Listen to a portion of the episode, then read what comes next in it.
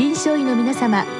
入気の論剤のパイオニア恐林製薬がお招きするドクターサロンにどうぞ。今日はお客様に東京大学医学部附属病院検査部講師大門正夫さんをお招きしております。サロンドクターは防衛医科大学校教授池脇勝則さんです。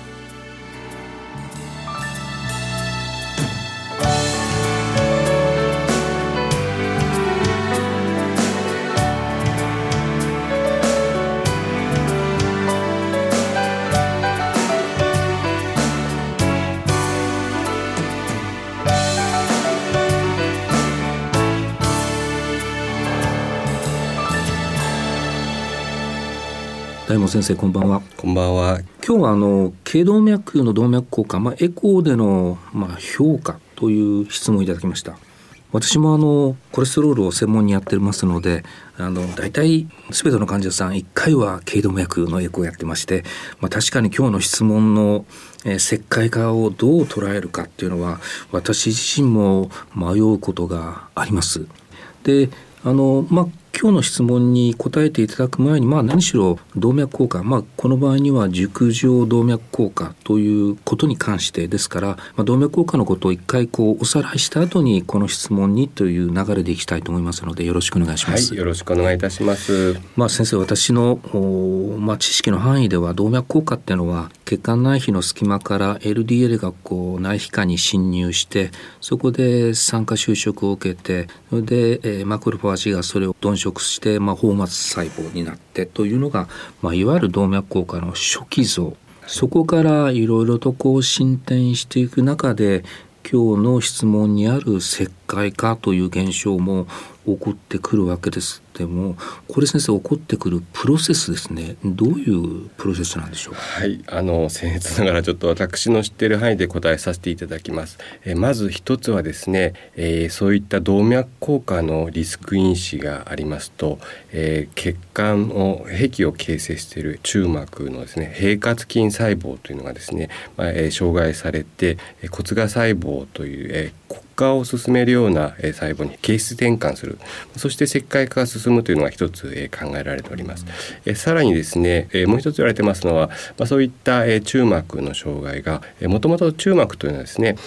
石灰化を抑制する因子を分泌して石灰化を予防するという、え自己防衛の働きがあるんですけども、ま、そういった、え因子が、え中膜の障害によってて阻害されて、で、え石灰化を、え防ぐことができなくなって石灰化していく、まあ、この大きな2つのメカニズムがあると、え理解しております、うん、先生ちょっと話はずれますけれどもよくあの CT で胸部腹部、えー、切ってみると、まあ、ちょっとこう中高年の方であの大動脈のところに、えー、白い石灰化あの世界化も先生この熟状動脈硬化なのかあるいはよくあの、えー、メンケベルク型の動脈硬化あれは先生どちらを見てることが多いんでしょうか？そうですね。あのいわゆる CT とかレントゲンで映る大動脈の石灰化というのはあまり病的意義はないと、えー、言われていると思いますが、えー、少しあの頸動脈の石灰化とはメカニズムが少し違うんではないかと、うん、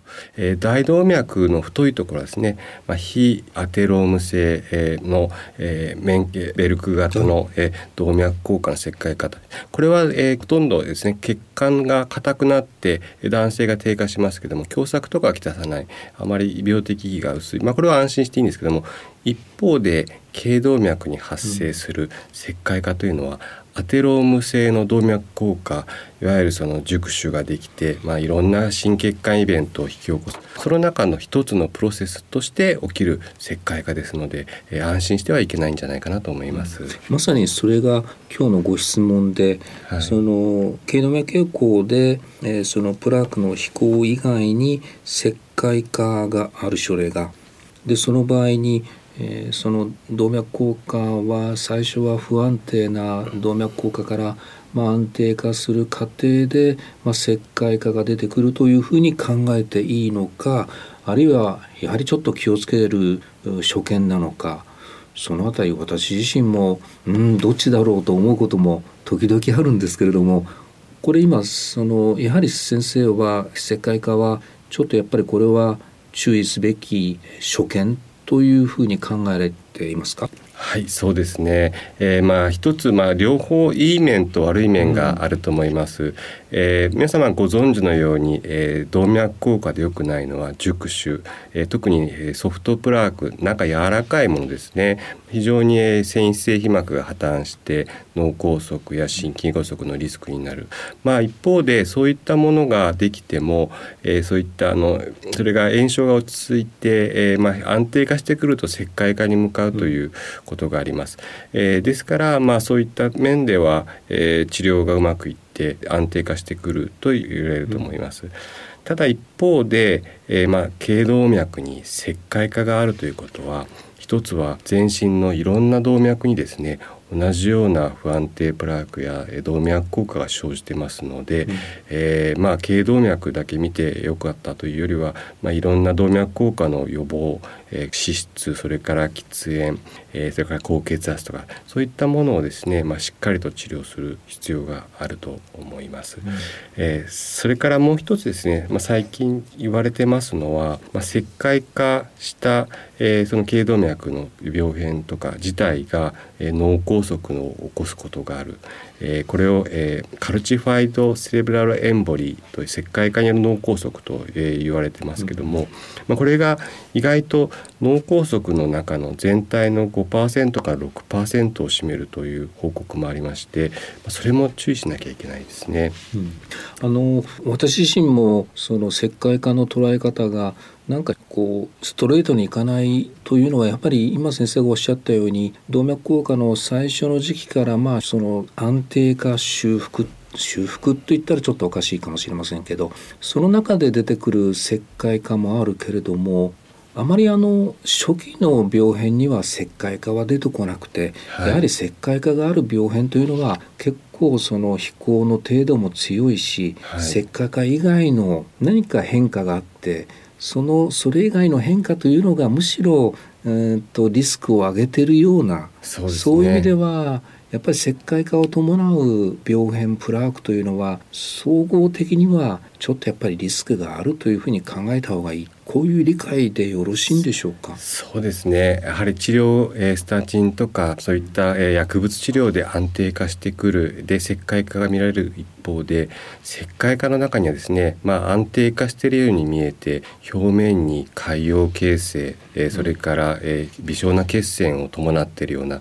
えー、石灰化病変もありますのでそういった症例ではやはり脳梗塞の、えー、リスクが非常に高いと言われてますので一概に石灰化しているというだけでは安心というわけにいかなくて、えー、むしろもしできましたら超音波ですね石灰化があった場合、そこの表面にこう不正な海洋形成がたくさんないかとか、うん、石灰化病変の中に低輝度な血栓を疑うような像が混在していないかとか、うん、そういったものを、えー、見ていただけますとよりその方の脳梗塞のリスク評価に役に立つんじゃないかなと考えております。まあ、そうすると石灰化をどう評価するかということに関しては石灰化のところ局所だけではなくてやっぱり全体のどういう病変がそこに混在しているか、まあ、混在している可能性が高いので、そこをよく注意してみてください。ということが一つですね。そうですね、逆に先生あの今日の質問の一番最後に、はい、なかなかこう石灰化しない症例があってこれは先生どう考えたらいいんでしょうか？まあなかなかこれだけで評価するのは難しいですけど石灰化しにくい病変これがまあいいのか悪いのかですか？どうでしょう？そうですね。これも一概に言うのは難しいと思いますが、えー、特にもともといわゆるその、えー、ソフトプラークと言われる中が黒く、えー、抜ける柔らかいプラークですね、うん、まあ、そういったものはできれば石灰化して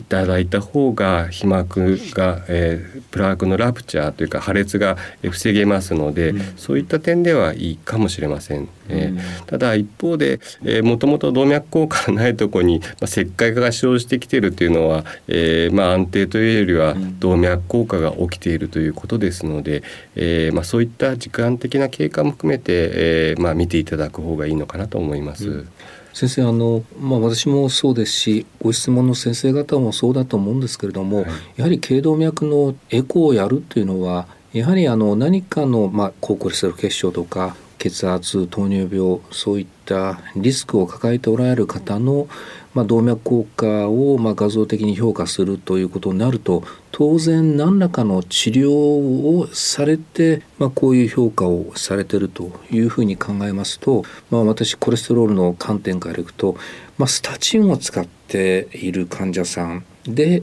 まあ、あの頸動脈エコーで評価するあるいは刑事的に追っていくというケースも多いと思うんですけれどもこれ先生スタチンと石灰化に関しては私自身もそうあの勉強はしてませんけれどもスタチン石灰化を促進するあるいは逆にちょっと抑制するいろんな報告があるようですけれども先生はどんなご意見なんでしょう？えそうですね。それはまたちょっとそれも一概に言うのは難しいと思うんですがむしろ、えー、動脈硬化がもともとあって高脂血症や、えー、喫煙そういった高血圧がベースにあってですねそこにスタチンをやって石灰化が、えー、見られるようになるっていうのはむしろ病変が安定化してるんではないかと考えております。えー、と言いますのは動脈硬化があってもともとソフトプラークとかですねね。あの柔らかいその熟手というのが、えー、まあ少しずつ安定化していくと石灰化していきますし、えー、私自身ですね、まあ、の以前あの脳神経内科の先生と共同研究をしてそのプラークをですね、まあ、定量化してそれはもう大動脈だったんですけども、まあ、スタチンとかそういった脂質の、えー、治療をしっかりすると石灰化が増えてきてむしろそれは、えー、将来的な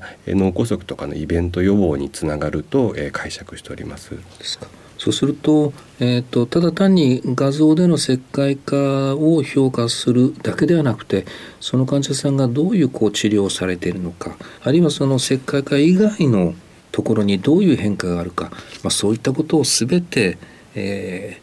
ーまあ、包括的に、えー、判断すると。いうことでしょうか？そうですね。先生のおっしゃる通りだと思います。石灰化だけ捉えて治療に当たるのではなくてまず一つは時系列ですね。治療でどう変化するか、うん、それから、えー、その周辺の領域に、えー、さらにプラークや、えー、それから、えー、海洋形成疑いの病変がないか、まあ、包括的に動脈硬化を捉えて治療に当たるのが重要ではないかと考えております。ありがとうございました。はいありがとうございます